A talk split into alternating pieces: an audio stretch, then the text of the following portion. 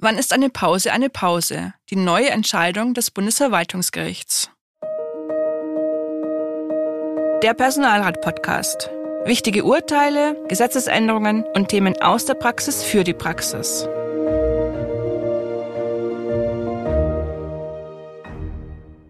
Hallo und herzlich willkommen zur heutigen Podcast-Folge Der Personalrat. Mein Name ist Emgard Schmalix, verantwortliche Redakteurin der Zeitschrift Der Personalrat. Und mir gegenüber Michael Kröll, Fachanwalt für Arbeitsrecht in Frankfurt am Main. Michael, bevor wir starten, erstmal die besten Wünsche für ein gesundes, gutes neues Jahr. Auch für all unsere Hörer. Hallo Michael. Hallo Irmgard. Wann ist eine Pause eigentlich eine Pause und wann Arbeitszeit? Mit dieser Frage hat sich kürzlich mal wieder ein Gericht zu beschäftigen. In diesem Fall das Bundesverwaltungsgericht. Ich fasse mal kurz zusammen, worum es ging. Ein Bundespolizist war während seiner Pausenzeiten von 30 bis 45 Minuten immer in Bereithaltung. Er trug auch während der Pause seine Uniform und führte seine Dienstwaffe und sein Dienstfahrzeug mit sich. Außerdem musste er ständig erreichbar sein. Der Beamte verlangte deshalb, dass ihm diese Zeiten als Arbeitszeit angerechnet werden.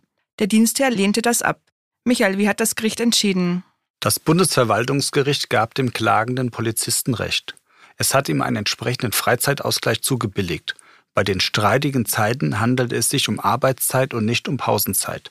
Deshalb kann der Polizist seine Forderung auf den beamtenrechtlichen Ausgleichsanspruch wegen zu viel Arbeit stützen.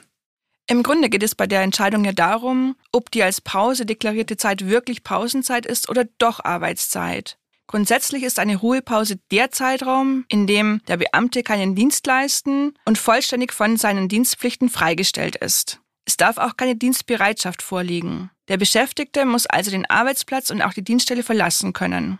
Wie können jetzt die Zeiten voneinander abgegrenzt werden? Die Ruhepause dient der Erholung.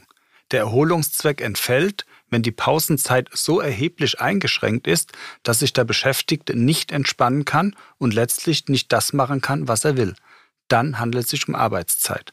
Auf unseren Fall angewandt, muss der Polizeibeamte während seiner Pausenzeit ständig bereit sein, den Dienst sofort wieder aufzunehmen, dann ist er in seiner Pausenzeit erheblich eingeschränkt.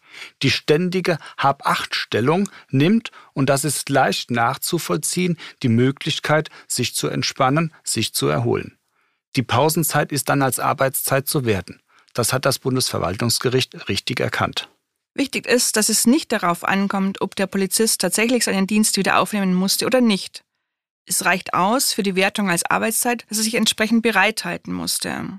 Kommt es tatsächlich auf das Bereithalten an oder ist die Pause schon Arbeitszeit, wenn der Beschäftigte nur seine Uniform tragen muss? Maßgebend ist das Bereithalten. Die bloße Pflicht zum Tragen von Einsatzkleidung sowie zum Mitführen von Dienstwaffen und Dienstfahrzeug genügen hingegen nicht, um Arbeitszeit anzunehmen. So hat es das Bundesverwaltungsgericht festgehalten. Das ist durchaus nachvollziehbar. Auch in Uniform lässt sich entspannen, wenn, und das ist wichtig, in der Pausenzeit kein Dienst droht. Mit anderen Worten, droht Dienst, ist es keine Pause. Was hat es jetzt mit dem Freizeitausgleich auf sich, den das Gericht bewilligt hat? Sind die Pausen aufgrund der ständigen Bereitschaft als Arbeitszeit zu werten, steht dem Beamten für diese Fälle ein Ausgleichsanspruch wegen zu viel Arbeit zu also ein Anspruch auf Freizeitausgleich im Umfang der vermeintlichen Pausenzeit. Aber Obacht, dieser Anspruch auf Freizeitausgleich ist zeitnah geltend zu machen.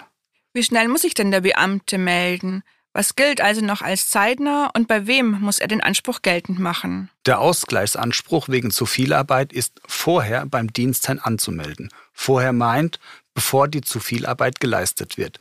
In unserem Fall hat das Bundesverwaltungsgericht deshalb Freizeitausgleich für fragliche Pausenzeiten nur gewährt, die nach der Antragstellung durch den Beamten lagen. Und wichtig, der Anspruch ist zumindest in textlicher Form, etwa per E-Mail, anzumelden. Bei den Pausenzeiten hat der Personalrat doch mitzubestimmen. Richtig. Die Mitbestimmung bezieht sich auf Beginn und Ende der Pausen. Der Personalrat sollte darauf achten, dass die Pausenzeiten frei von potenzieller dienstlicher Inanspruchnahme sind. Apropos Personalrat. Was gibt's denn Neues in der aktuellen Ausgabe von der Personalrat? In der Januarausgabe geht es um die Beteiligung des Personalrats. Was passiert, wenn die Dienststellenleitung Fehler macht, ob bewusst oder unbewusst, also den Personalrat nicht, verspätet oder unzureichend einbezieht? Falls Sie noch kein Abonnent unserer Zeitschrift Der Personalrat sind, finden Sie in den Shownotes alle wichtigen Infos. Abonnieren Sie doch auch den Podcast und lassen Sie uns eine Bewertung da. Das würde uns freuen. Das war es für diese Ausgabe. Ich danke Ihnen für Ihr Interesse und dir, Michael, für deine Erläuterungen. Immer wieder sehr gerne. Auch ich danke fürs Zuhören. Bis zum nächsten Mal.